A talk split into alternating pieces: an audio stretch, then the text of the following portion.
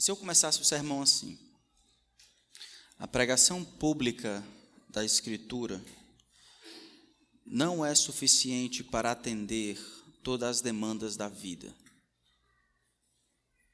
Em outras palavras, a pregação pública da Escritura é insuficiente para conduzir os homens em todas as áreas da vida e da piedade. Eu não estou tentando minguar a suficiência das Escrituras, não. Eu estou negando a, não estou negando a centralidade da pregação das Escrituras como um elemento indispensável para o nosso processo de santificação. Não estou fazendo isso.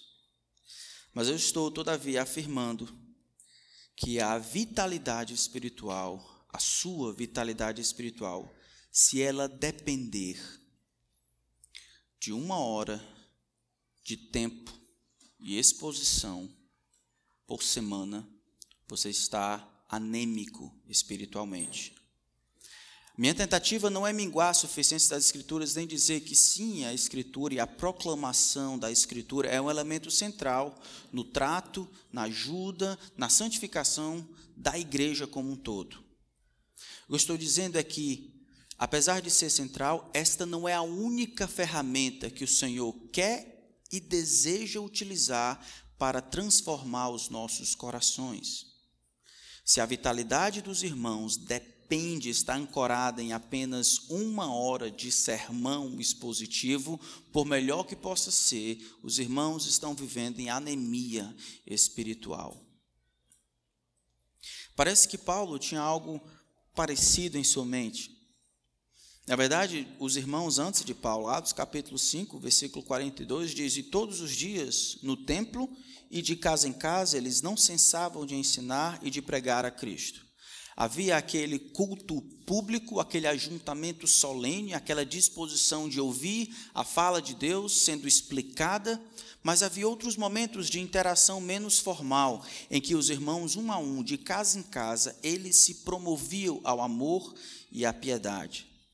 Atos capítulo 20, versículo 20 diz: Paulo diz para ele: Jamais deixando de vos anunciar coisa alguma proveitosa, e vou ensinar publicamente e de casa em casa.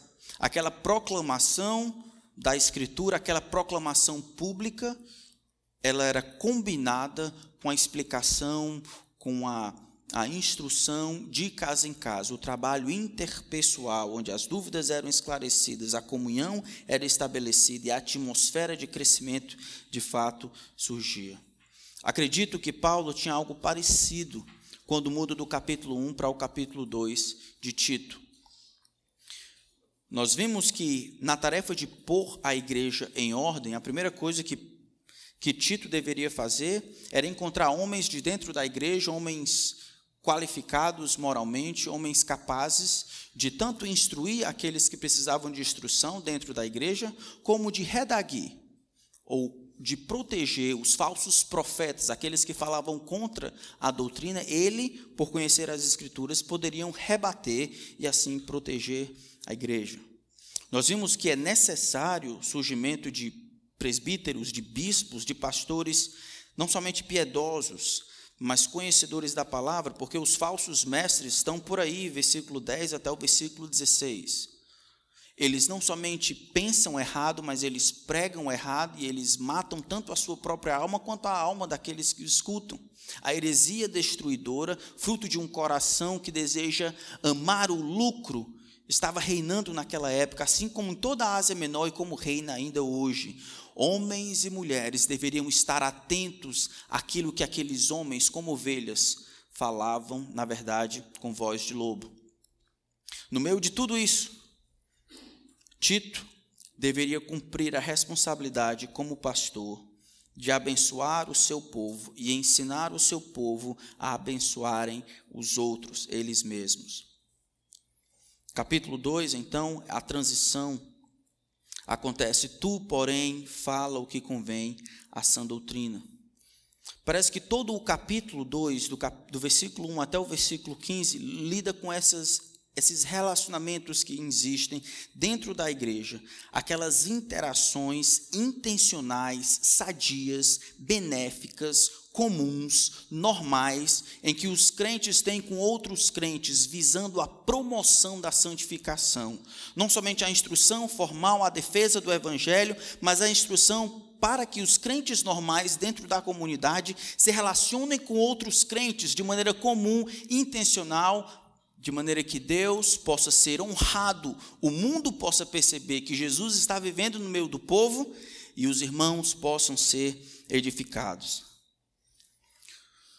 Depois de Paulo denunciar os falsos mestres e explicitar a razão pela qual os presbíteros devem ser mestres da palavra, Paulo agora recomenda a Tito que ele ensine o que se encaixa com a sã doutrina e quais atitudes devem ser encorajadas como resultado dessa sã doutrina. Paulo ordena Tito a ensinar e exortar os irmãos da igreja em Creta a desenvolverem um tipo de mentalidade, uma atitude mental em relação à igreja que permitirá uma interação uns com os outros sadia fruto da sã doutrina, intencional, planejada, benéfica, para promover o bem constante, constantemente, sem só apenas domingo comum, sem necessário planos e estratégias espiritual, com o objetivo de abençoar os outros. A base desses relacionamentos, dessas interações, é a graça de Deus que foi revelada em Cristo e o retorno do nosso Senhor. Então vamos fazer a leitura de todo o capítulo. E se Deus me der graça, eu quero ficar só com o, cap... com o versículo primeiro. Nós vamos passar muitos, Deus permitindo, se Ele não retornar, nós vamos passar muitos domingos falando sobre esse tipo de relacionamento que Paulo ensina Tito a ter e a instruir os outros a terem.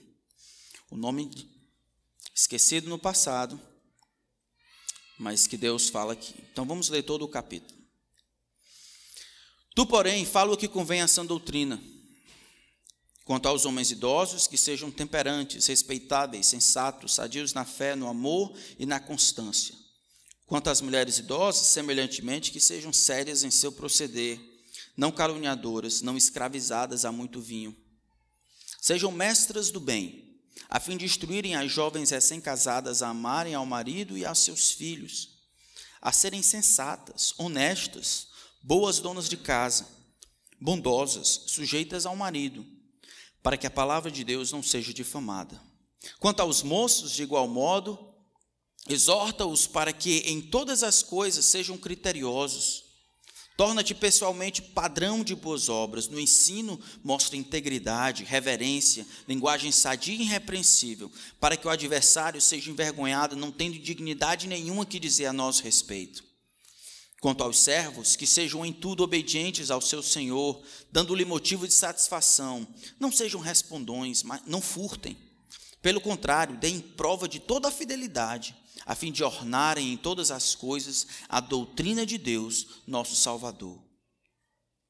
Porquanto a graça de Deus se manifestou salvador a todos os homens educando-nos para que, renegadas a impiedade e as paixões mundanas, vivamos no presente século sensata, justa e piedosamente, aguardando a bendita esperança e a manifestação da glória do nosso grande Deus e Salvador Cristo Jesus, o qual a si mesmo se deu por nós, a fim de remir-nos de toda iniquidade e purificar para si mesmo um povo exclusivamente seu, zeloso de boas obras. Diz essas coisas, exorta, e repreende também com toda autoridade. Ninguém te despreze.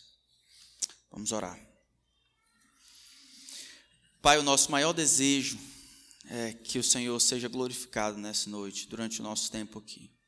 Não somente no meu coração, enquanto eu ensino e instruo o teu povo, mas no coração do povo, enquanto eles recebem e escutam a tua palavra. Que o Senhor nos dê ouvidos para ouvir, coração para quê? Que o Senhor nos ajude a termos a mesma mentalidade, considerarmos como importante aquilo que o Senhor considera importante. Dá-nos a tua mente, Senhor, a mente de Cristo. Ajuda-nos a vivermos em comunidade, a mesma coisa que lemos no livro de Atos. Ajuda-nos a dar, a compartilhar, a viver em função dos outros. Ajuda-nos a viver para a tua glória, para benefício daqueles que estão ao nosso redor. Faz as transformações, Senhor, porque nós não podemos. Tua palavra seja a nossa regra, teu espírito nosso professor. Que ao final do tempo o Senhor receba a glória que merece. Em nome de Cristo. Amém.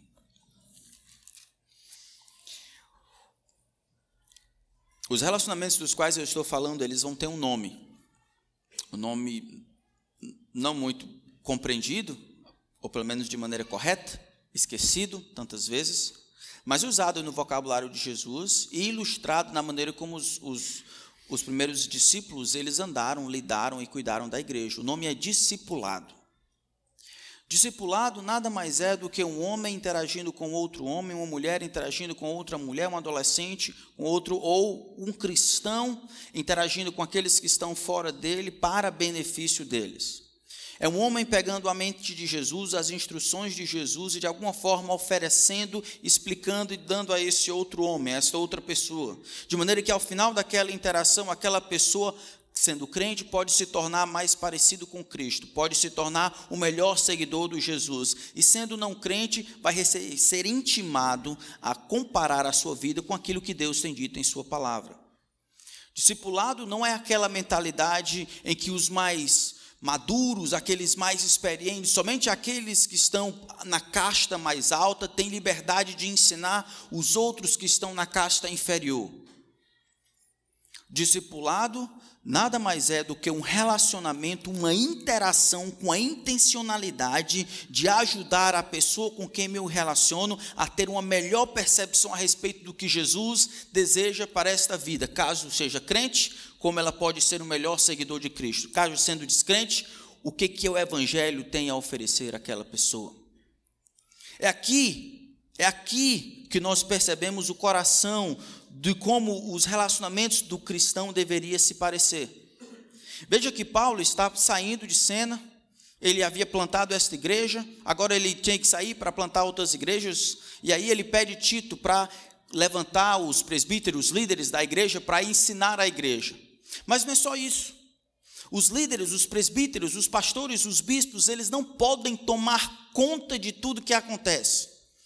Na verdade, Efésios capítulo 4 vai dizer que Deus deu pastores, bispos, presbíteros, mestres para que eles incentivem, ajudem, possam ajudar esses equipar os discípulos todos, o corpo de Cristo, a cada um a ajudar um ao outro. Não para fazer o trabalho inteiro, e Paulo e Tito sabem disso. Paulo ensina Tito, Tito ensina os presbíteros, os presbíteros ensinam a igreja. Agora as, as lideranças acabam.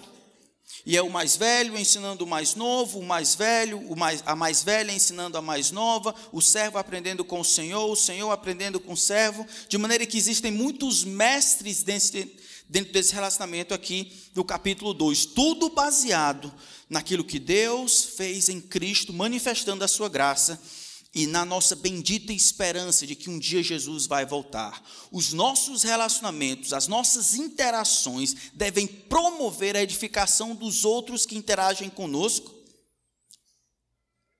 por causa da graça de Deus que foi revelada em Cristo e da nossa bendita esperança da segunda vinda do nosso Senhor Jesus Cristo. Hoje eu queria então apenas responder três perguntas, três questões que se encontra no capítulo 2, versículo 1. Discipulado. Eu quero responder quem, como e o que. Discipulado, quem deve discipular, quem participa, quem deve promover, quem deve estar engajado, quem deve estar intencionalmente engajado na tarefa de contribuir para que os outros homens se tornem melhores discípulos de Cristo. Como nós fazemos isso? Que programa, que plataforma nós temos? Que instrução nós colocamos? Como isso se processa na vida real? E o que deveria ser o conteúdo deste discipulado? Capítulo 2, então, versículo 1 começa: Tu, porém, fala o que convém à sã doutrina. Essas duas primeiras palavras, tu, porém, faz uma, um desvio, uma mudança brusca entre aquilo que ele acabara de dizer. Olha, Tito, é o seguinte: esses homens que estão pregando inverdades, é necessário fazê-los calar, eles estão pervertendo casas inteiras, eles estão ensinando o que não deve por torpe ganância, o ensino deles tem origem humana. Lembra, o enfoque deles é externo mais do que interno, e a promessa que eles dão de transformação é inexistente. Não existem vida, eles professam conhecê-lo, mas negam com as suas obras. É necessário fazê-los calar, mas tu, Tito, agora contigo, que eu não estou aí, tu, porém, eu estou falando é contigo. Tu, porém, fala o que convém à sã doutrina. Esse tu, é claro, é para Tito, mas para todos aqueles também que, de alguma forma, como Tito, tem a responsabilidade de tanto ajudar uns aos outros a promover a edificação como proteger a igreja, todos aqueles que, de alguma forma, se sentem ou estão debaixo da autoridade de Jesus Cristo. Esse tu aqui é um tu colegiado. É um tu que abarca todas as pessoas comprometidas com Jesus Cristo. Tu, porém, fala o que convém à sã doutrina. A gente já viu que a linguagem deles corrói como câncer, segundo Timóteo 3, 6. Tito 1, 11, pervertendo casas inteiras. Mas tu, Tito, diferente deles, fala o que convém, o que convém à sã doutrina. É interessante que esse tipo de relacionamento não é novo aqui em Tito. Somos nós que mudamos o discipulado, nós profissionalizamos a edificação dos salvos. Não foi Jesus, sabia disso? Fomos nós. Quem ensina só aqueles que são profissionais que foram treinados para fazer isso. E mesmo que o treinamento formal seja importante, é isso verdade? E aí nós aplicamos isso para as coisas da vida. Difícil eu aprender com alguém da minha idade, difícil eu aprender com alguém do mesmo nível. Se o pastor fala, eu escuto, mas se outro irmão fala, eu falo de volta. E as pessoas acabam que venerando a origem, esquecendo que todo crente Todo ele, sem exceção, todo salvo pela graça de Cristo, não somente pode, mas deve interagir com os outros para promover a edificação. Se você depende apenas dos pastores aqui ou de mim para a sua edificação, está perdido. Nunca foi esse o plano de Deus. O plano de Deus sempre foi mais de um. Na verdade, o corpo inteiro ajudando e promovendo a edificação. Olha Hebreus capítulo 3. Hebreus capítulo 3. 12 e 13 diz assim: Tende cuidado, irmãos, jamais aconteça haver entre vós perverso coração de incredulidade que vos afaste do Deus vivo. Tenha cuidado, pelo contrário, exortai-vos como? Mutuamente, cada dia durante o tempo que se chama hoje. Não é liga para o pastor porque ele tem um remédio da edificação correta. Liga para o pastor porque ele tem a pílula do encorajamento. Exortai-vos mutuamente. Ei, cuidado. Todos nós somos propensos à incredulidade, temos um coração propenso à incredulidade. Pecamos, fazemos vista grossa e o pecado, que não gosta de andar sozinho, ele chama a gangue, aquilo endurece o coração. Nossas percepções espirituais acabam ficando nubladas. Quem vai resolver esse problema? Eu e você. Todo mundo entrando nesse negócio aqui, participando. Exortai-vos mutuamente. O que é isso? Isso é discipulado. É quando há desejo de minha parte, a intencionalidade de minha parte de alguma forma ajudar o meu irmão, tanto preventivamente quanto agindo para o benefício dele.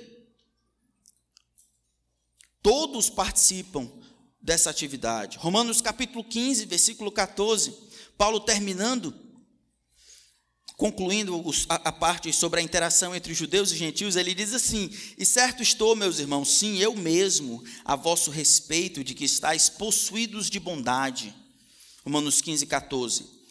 Cheios de todo conhecimento, aptos, capazes, hábeis, para vos admoestardes uns aos outros. A habilidade para admoestar uns aos outros, para encorajar uns aos outros, não parte apenas do pastor ou da liderança.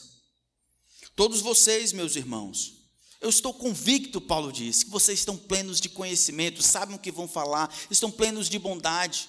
Isso é, vocês não vão usar a verdade como chicote para ferir o outro. Vocês não querem punir, não querem destruir, querem construir, querem ajudar aquela pessoa. E dessa forma, vocês estão aptos, capazes, hábeis para vos admoestar, para se encorajarem.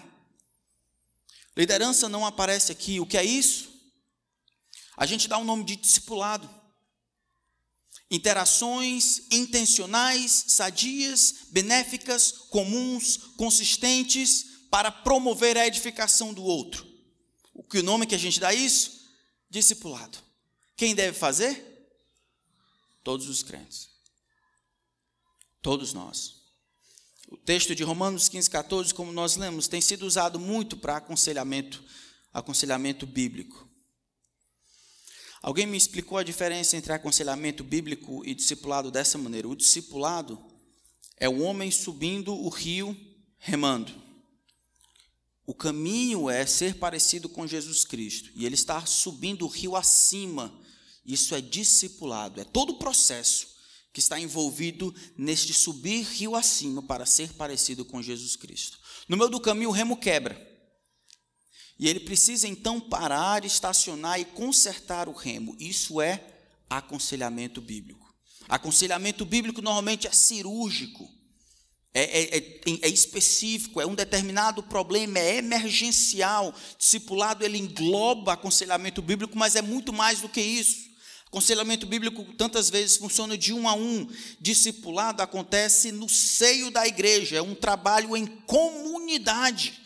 Porque o objetivo é a santificação, e a santificação deve acontecer em cada interação que nós temos com os outros. Eu quero sugerir, no entanto, que nesse caminho rio acima, você não está sozinho nesse barco. Todo mundo está remando, todo mundo fazendo a mesma coisa. Se um parar de discipular, se um parar de remar, rio acima, sabe o que é vai acontecer? Botar força no outro que está tentando trabalhar. E ele vai morrer de trabalhar sem conseguir fazer. A minha tristeza é constatar que talvez alguns de vocês não estão discipulando ninguém. E achem que é possível ser discípulo de Cristo sem agir com o discipulado para com os outros.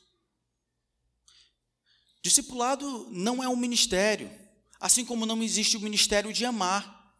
Todo crente é definido pelo amor que ele dá aos outros. 1 João capítulo 4.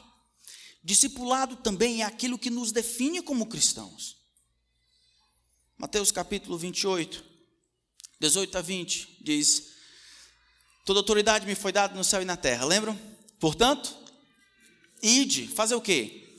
Discípulos de todas as nações para quem Jesus mandou? Para os seus discípulos, vão e façam outros discípulos. O que é isso? Ajude essas pessoas a se identificarem com Cristo no batismo e instrua essas pessoas com o que Jesus ensinou para vocês. Isso é discipular.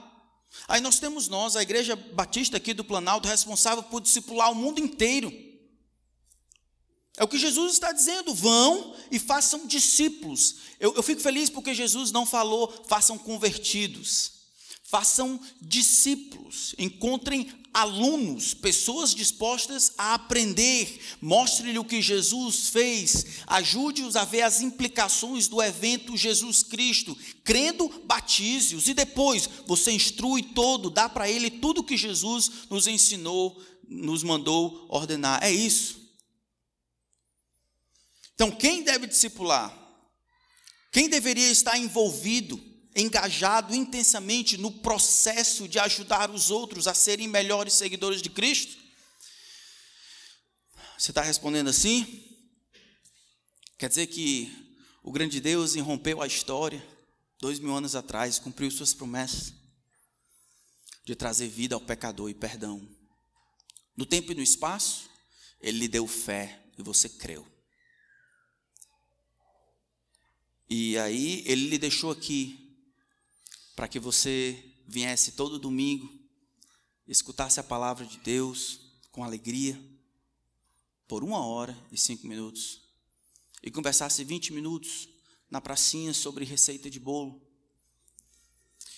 E aí agradecesse a Deus por esse, aquele tempo, respirasse fundo, fosse para casa e esperasse por mais um final de semana.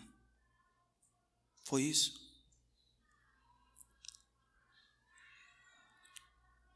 Me diga, quem, quem nós estamos discipulando? Quais são as pessoas que em interação com você têm se tornado mais parecidos com Jesus? Quanto de intenção tem no seu coração quanto aos seus relacionamentos? Se você precisa de motivação, olha Mateus capítulo 28. É sua responsabilidade, minha responsabilidade em interação com o mundo, com todo mundo. Ajudar essas pessoas a se identificarem com Cristo, ajudar essas pessoas a se tornarem melhores seguidoras de Jesus. Isso não dá para fazer domingo de 5 às 9. Simplesmente não dá. A gente pode tentar fazer o melhor que pode, e eu não quero incentivar vocês pela culpa, tá bom? Meu objetivo não é encorajar vocês pela culpa ou despertar vontade de fazer as coisas certas por meio da culpa. A culpa não é não resolve os problemas. Vocês, nós podemos depois daqui comer açaí e esquecer a culpa. É fácil. Ou pizza. Ou chocolate, ou sorvete, esquecer a culpa, simples. Eu quero e tenho orado para que nós, como igreja, possamos ser convencidos dessa verdade. Por isso que vamos passar vários domingos olhando a carta de Tito. Isso faz parte de pôr a igreja em ordem. Como é que se põe a igreja em ordem? Tendo gente qualificada ensinando todo o tempo? Também. Mas tendo esta mentalidade, esta atitude mental de que a santificação dos meus irmãos também é minha responsabilidade. De que eu sou responsável diante de Deus por admoestar, de encorajar, tomar iniciativa e não esperar que as coisas aconteçam que eu tenho que lembrar que o cristianismo é muito mais o que eu dou do que eu recebo. É o, é, o, é, o, é o outrocêntrico muito mais do que o egocêntrico, o que eu ganho, o que eu tenho, o que eu recebo, o que os outros têm a me dar, o que eu. É mais a minha iniciativa de ir à frente e dizer, irmão, estou aqui para te ajudar. Vamos passar por essa dificuldade junto. Olha que grande bênção eu recebi. Olha como é que isso aqui, aquilo outro, olha as dificuldades que eu estou passando, olha esse texto da palavra de Deus. Isso não acontece somente aos domingos. E Paulo sabia disso. Por isso que em todos esses relacionamentos, Paulo vai ensinar a Tito para que ele fale, recomende, trabalhe. Discipulado não é um ministério. Discipulado é o nome que se dá ao tipo de relacionamento que os discípulos de Jesus têm com os outros. Discipulado é a interação intencional, sadia, aberta, constante, comum que os discípulos de Jesus têm com os outros, com o propósito de ajudá-los a serem melhores seguidores de Cristo. Discipulado é um estilo de vida e não foi inventado por Cristo. Deuteronômio capítulo 6, quando fala sobre como a instrução deve ser dada ao filho, lembra versículo 4? Estas palavras que hoje te ordeno, Deus diz para Moisés, estarão em teu coração. Dela falarás assentado, em pé, andando pelo caminho, ao deitar-te e ao levantar-te. O que é isso? Isso é discipulado. Eu tenho essa intencionalidade, eu tenho essa obrigação aqui nas minhas Costa, sempre constantemente, na minha interação com meu filho ou com os outros, de explicar a palavra de Deus. É algo comum, é algo normal, é algo intencional. Esse é o meu plano de interação sempre e constantemente. Eu não preciso esperar para que a oportunidade venha. Eu não preciso que as leis da natureza façam a oportunidade surgir. Na minha interação com esse irmão, eu vou trazer a Bíblia. Eu vou trazer a Bíblia quando pego um Uber, quando alguém vai consertar uma coisa lá em casa, quando eu estou com o meu professor, com o meu aluno, quando eu estou trabalhando. É Jesus que eu quero mostrar, é Jesus que eu quero que eles vejam. Não eu. Por isso que é muito comum as pessoas passarem anos sem nunca falarem de Jesus.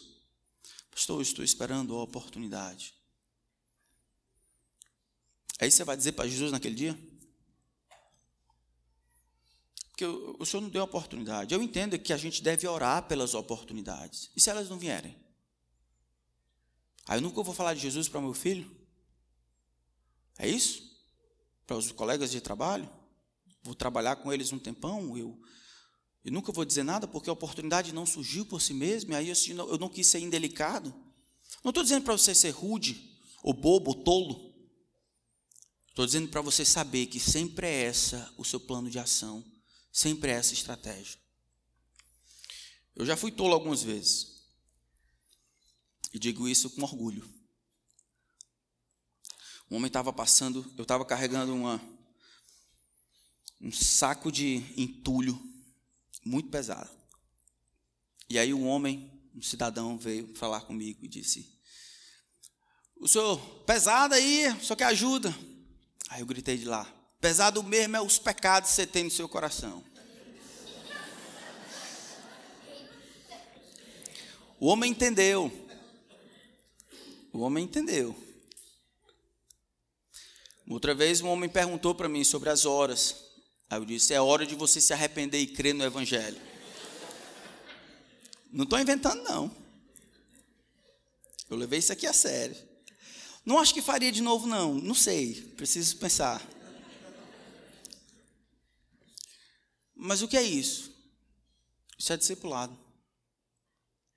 Isso é discipulado. E você, treinando a sua mente, o seu coração, você pode encontrar conexões em todo tempo. Você pega um Uber. O homem está tocando uma música. Você pode conversar sobre alguma verdade que apareceu na música. Aconteceu um problema na China, você pode utilizar aquilo para levar a pessoa a ouvir sobre Jesus. Se isso for a sua ambição de vida, se você entender a grande comissão como sua responsabilidade, o plano de Deus para a sua vida, não importa quem você seja, é que você discipule as nações, que haja interação entre você e o mundo e essa interação seja positiva para eles. Quando você não dá de você, mas dá de Cristo. Quando você não foca a atenção em você, mas foca em Cristo. Isso é discipulado. É o que a gente vê, por exemplo, em Moisés e Josué, Elias e Eliseu, Jesus e seus discípulos, Barnabé e Paulo, Paulo e Tito, Tito e os cretenses, e a igreja de Creta com a igreja bíblica do Planalto. Agora é com vocês. O que, que a gente vai fazer? A gente vai ficar olhando ao redor e dizendo, na paz, alguém tem que fazer. Não, é você, irmão, sou eu, somos nós. Que devemos ouvir o que Deus tem dito em Sua palavra, nos arrependermos de tantas vezes, sermos egocêntricos em nossa interação com o mundo e fazer o que tem que fazer. Não importa se se perde, importa se Jesus e o reino ganha. Discipulado, então, não é um ministério.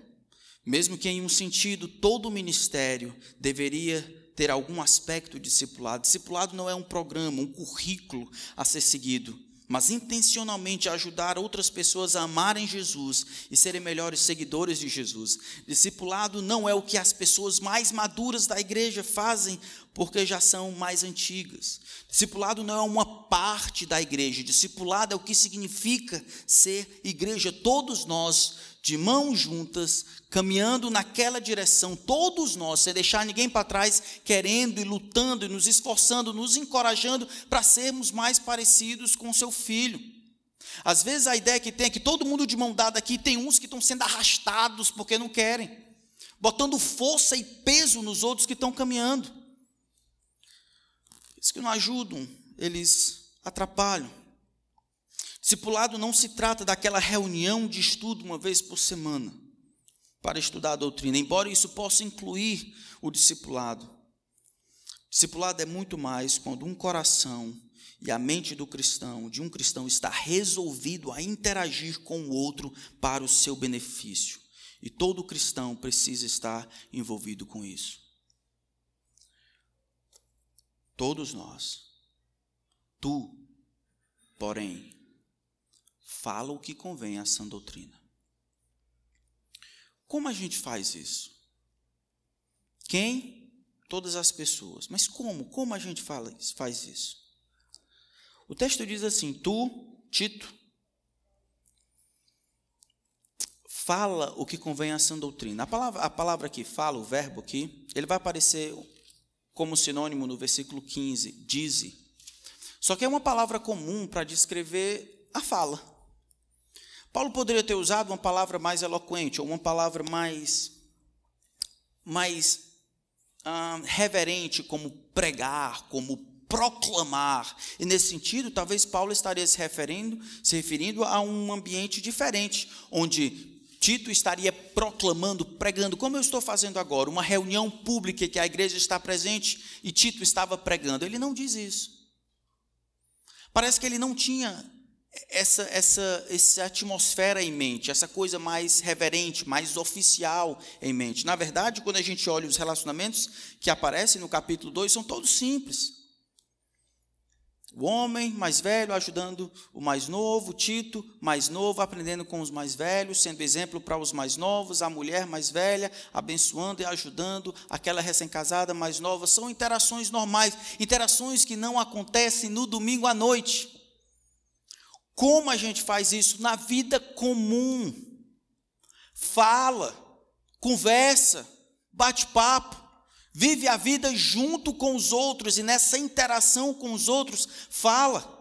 Não espera que as coisas aconteçam. Toma iniciativa, traz Jesus para a conversa. Sabe sempre constantemente de que aquela pessoa com quem você está interagindo, o que ela mais precisa é Jesus. Ela não precisa das suas lamúrias, não precisa da sua inteligência, não precisa da sua sabedoria, não precisa da sua maneira de lidar com a vida, precisa de Jesus. Fala. Nem todos aqui podem pregar, mas louvado seja Deus, todos aqui podem falar, amém? Podem conversar, podem bater papo. É nesses momentos, nesses ambientes, em que você pode ser uma bênção na vida do seu irmão, da sua irmã. Que você pode desenvolver este hábito de discipular, isso é, este hábito de ajudar aquela pessoa, como aluno de Cristo, a ser mais parecida com Jesus. Discipulado acontece então numa atmosfera de comunhão, de interação. Bater papo, contar piada, comer churrasco. Comer churrasco vocês gostam, né? São só plataformas para que comunhão aconteça, mas é possível bater papo, contar piada e comer churrasco sem ter nenhuma comunhão. Comunhão é diferente de socialização.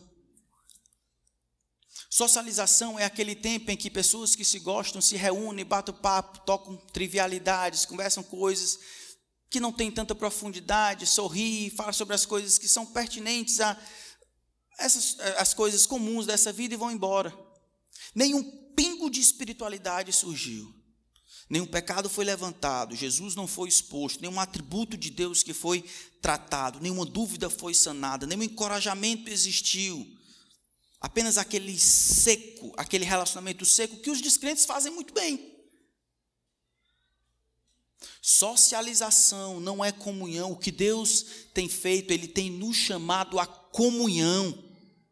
Comunhão é aquela interação um com o outro, aquela interação que se une por aquilo que nós somos em Cristo, aquela interação que vai além da superfície, que cava fundo e procura nas entranhas o que nós somos em Cristo. E aí nós ligamos com aquilo que é mais importante na vida, o que somos, para onde vamos, quais coisas importantes dessa vida, o que, que vale. É quando isso desce que surge comunhão de verdade. Então, próxima vez na interação com seus irmãos, não julgue pelo tanto de risadas que você deu, ou tanto de pedaços de carne que você comeu. Não é assim que se julga. Se julga comunhão pela interação, pela tranquilidade que vocês tiveram. Mas se ao final daquele evento, reunião na praça, conversa no carro, sorvete e açaí, você foi desafiado a ser o melhor seguidor de Cristo. É esse o plano. Como? Da maneira comum. Comunhão acontece quando um olha para o outro no meio do churrasco e diz: Ei, rapaz, como é que tu e Jesus estão indo? E aí um olha para o outro e diz: Rapaz, é eu e Jesus, né? É, como é que tu e Jesus estão indo? A gente está indo bem. Ou alguém toma a iniciativa e diz: Rapaz, eu tive um problema com a minha, minha esposa essa semana. Tive que confessar pecado a ela. Rapaz, o meu trabalho não está indo bem, não. Eu estou aprendendo como orar para Deus me mandar dinheiro e mandar cliente. Tu conhece algum texto que pode me ajudar? Rapaz, o menino está dando dificuldade na escola. Como é que eu posso orar? É quando o mais novo chega para o mais velho, fala com o seu João e diz: Ei, como é que eu posso lidar com os filhos adolescentes? Me dá uma dica aí, me dá uma ajuda baseada na palavra de Deus. É esse tipo de interação que promove a comunhão e é na atmosfera de comunhão que o discipulado de fato acontece. A gente precisa então aprender a cruzar o limite da socialização e adentrar ao campo, à atmosfera da comunhão, porque é aí que nós, de fato, criamos o ambiente necessário para o discipulado. Então, conversem sobre churrasco, sem esquecer que a nossa luta não é contra carne e sangue, mas contra os principados e as potestades. Conversem sobre os times de preferência, sem esquecerem que a Bíblia, como time, a igreja, como time, também precisa fazer gol. E todo mundo foi convocado nesse jogo. Se você não está jogando no nosso time, o time está jogando desfalcado, porque ninguém pode substituir você. Converse sobre a criação de filhos, sem você esquecer que todos nós, cristãos, somos filhos de Deus. Falem sobre trabalho, de como ganhar mais dinheiro. Não tem nenhum problema nisso. Mas não esqueçam de falar sobre o trabalho de discipular as nações e como nós podemos ganhar mais almas para Cristo, o nosso Rei. Olhem toda a existência e toda a realidade, filtrem de acordo com a palavra de Deus, depois joguem na mão do povo. É assim que a gente deveria interagir um com o outro. É dessa maneira. Discipulado é o que Paulo está fazendo aqui com Tito e pedindo para que Tito faça a mesma coisa com os irmãos em Creta. Discipulado, em um sentido geral, acontece quando relacionamentos são centrados na edificação do outro para a glória de Deus. Significa ter um plano de ação para cada uma das nossas interações com os outros. Trazer Cristo para o centro desse relacionamento. Pegar a mão de um, pegar a mão de Jesus e unir as duas aqui no meio. É em cada interação nós trazermos esta pessoa e Jesus, os dois mais perto, e aí você sai e deixa que eles tenham o bate-papo deles. Foi isso que Jesus planejou para nós, irmãos. Aí eu penso, muitos de nós, muitos de nós aqui, nós temos muitos anos de convertidos, temos muita experiência de vida cristã, o que você está fazendo com essa benção que Deus lhe deu? Muita gente aqui lendo muitos, muito bons livros, assistindo boas pregações. Para quê? Para saber mais e ser mais parecido com Cristo? Tá bem, amém. Era para ser só isso. Não era para que nas interações nós pudéssemos ser mais parecidos com Cristo? não deveríamos receber para que pudéssemos dar? A maior parte das coisas que Tito fala aqui concernente essa essa sã doutrina, no versículo 1, essas coisas concernentes à sã doutrina, são coisas que não acontecem na reunião, nas reuniões comuns da igreja. É a mulher ensinando a mais nova a amar o marido e os filhos, a mulher ensinando a ser boa dona de casa, são nas interações normais da vida. É o Tito caminhando e tem lá o seu José fazendo a sua caminhada de manhã. O seu José tem 70, Tito tem 30. E aí o Tito caminhando junto com o seu, com seu João, eu falei, foi? Zé? Seu José, João não é agora não.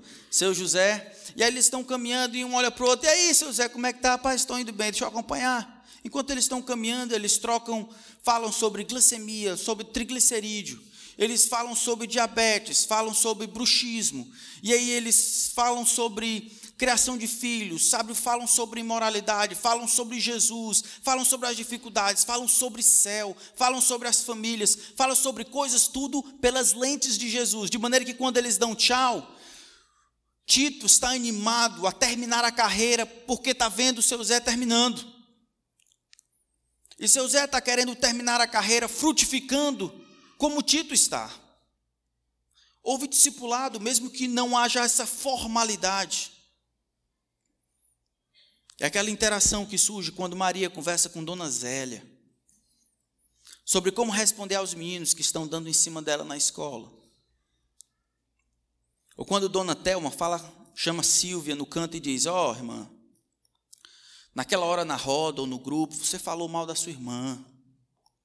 Minha filha, a fraqueza dos seus irmãos não deveria ser entretenimento para a sua língua. São nessas interações que há discipulado, porque são nessas interações que as pessoas se tornam mais parecidas com seu filho. Eu preciso de vocês, homens mais velhos.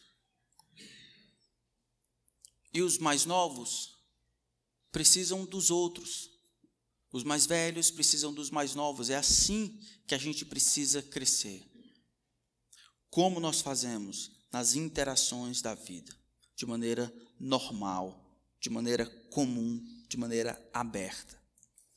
E aí nós terminamos pensando, tentando responder a última pergunta. A última informação que podemos aprender sobre o discipulado é o conteúdo necessário para que essas pessoas se tornem mais parecidas com seu filho. Quem discipula? Quem? Todo. Como? Falando, vivendo a vida normal, tá certo? Vivendo. O que que nós falamos? Tu, porém, fala o que convém à sã doutrina. Sã doutrina. É que eu preciso dizer que alguns vão ter dificuldade de discipular outros, mesmo mais velhos, sabe por quê? Porque não conhecem a sã doutrina. São velhos quanto aos cabelos, mas meninos na fé. Não aprenderam a conhecer a palavra de Deus e aplicar esse conhecimento na vida prática. Vão ter dificuldades de ajudar os mais novos. Alguns homens, no entanto, mesmo sabendo, precisamos dar nome aos bois. Não querem ajudar os mais novos, não querem ajudar os outros de maneira geral, porque ou não se importam com os outros, ou estão muito ocupados vivendo as suas vidas. Muito ocupados, e nós somos ocupados, ocupados com o trabalho, ocupados com a escola, ocupados em fazer dinheiro e aquilo, cuidar do outro. Quando nós vamos obedecer ao mandamento de Jesus, de interagir com outros intencionalmente, de maneira que promova a piedade, a bênção e a edificação dos nossos irmãos, vai ser sacrificial.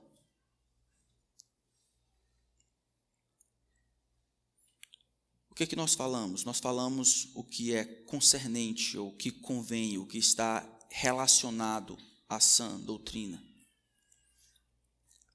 Discipulado nada mais é do que essa transferência de sã doutrina de um coração, de uma alma ao outro. Nós não achamos que sabemos de todas as coisas, nós não achamos que conseguimos saber e dizer o que é importante. É Deus que diz o que é importante, é Deus que diz o que é necessário para nós, não eu. Não sou eu que vou dizer o que é importante, necessário para vocês. Precisa ser Deus, porque Ele conhece o nosso coração. É por isso que, ao invés das minhas opiniões, minhas experiências, minhas tentativas, os meus achismos, eu fico com a palavra de Deus. É o que convém à sã doutrina. É a sã doutrina que é a moeda de troca. Não é o magnetismo, não é o carisma, não é o beijo, não é o abraço, não é bombom, é a sã doutrina. Essa é a moeda de troca do discipulado.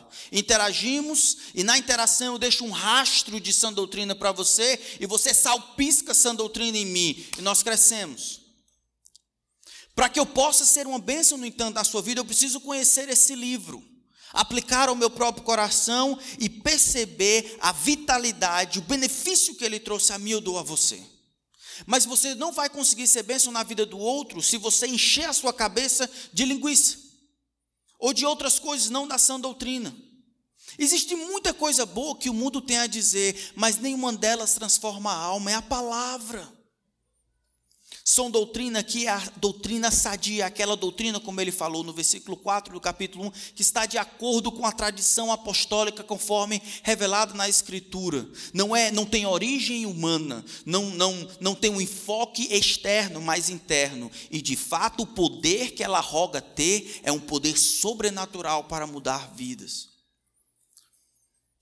Essa doutrina, conhecemos este livro para sermos bênçãos na vida dos outros muito mais do que só conhecermos, mas para sermos bênção na vida dos outros. Nós não temos o que achamos que precisamos, mas o que Deus diz que precisamos. Nós não decidimos o que é importante à base de pedra, papel e tesoura. É Deus quem diz o que a alma humana precisa. E é Deus que nos dá o que nossa alma de fato precisa. Tu, porém, fala o que convém à sã doutrina. A minha oração nesses meses que vão seguir é que todos nós possamos, primeiro, responder à vontade de Deus confessando os nossos pecados. Eu queria que ao final de um tempo todos nós fôssemos intencionais nos nossos relacionamentos, na praça, no trânsito, em todo canto, exalando o bom perfume de Cristo, de maneira que todo mundo, a interação conosco, tivesse uma fagulha de cristianismo, que, que visse mais a Cristo, que fosse encorajado a amar mais ao Senhor. E que alguns desses relacionamentos informais surgissem relacionamentos formais, pessoas se encontrando periodicamente, lavando a roupa juntos, comendo hum, café da manhã, jantando, almoçando, correndo, pulando, brincando, dividindo, cuidando dos filhos, fazendo coisas juntas para promover a piedade e a edificação. Queria que nós vivêssemos o que Deus planejou para a igreja, onde eu preciso de você, você precisa de mim, nós precisamos de Cristo até o fim. Amém? Amém. Vamos orar. Pai, eu queria implorar ao Senhor que nos desse olhos para ver e corações para crer. Senhor, nós precisamos uns dos outros. E o Senhor decidiu nos dar coisas por meio dos outros, as respostas que nós oramos e pedimos, as informações que desejamos, a força, o consolo, a exortação, o encorajamento, o Senhor decidiu, na tua eterna sabedoria, nos dar essas coisas por meio da tua igreja. Livra-nos da arrogância de achar que podemos sozinho. Livra-nos do orgulho de vivermos nossa vida sem pensar nos nossos irmãos. Livra-nos. Livra-nos, Senhor, da tolice de achar que podemos viver a vida cristã nos encontrando somente aos domingos.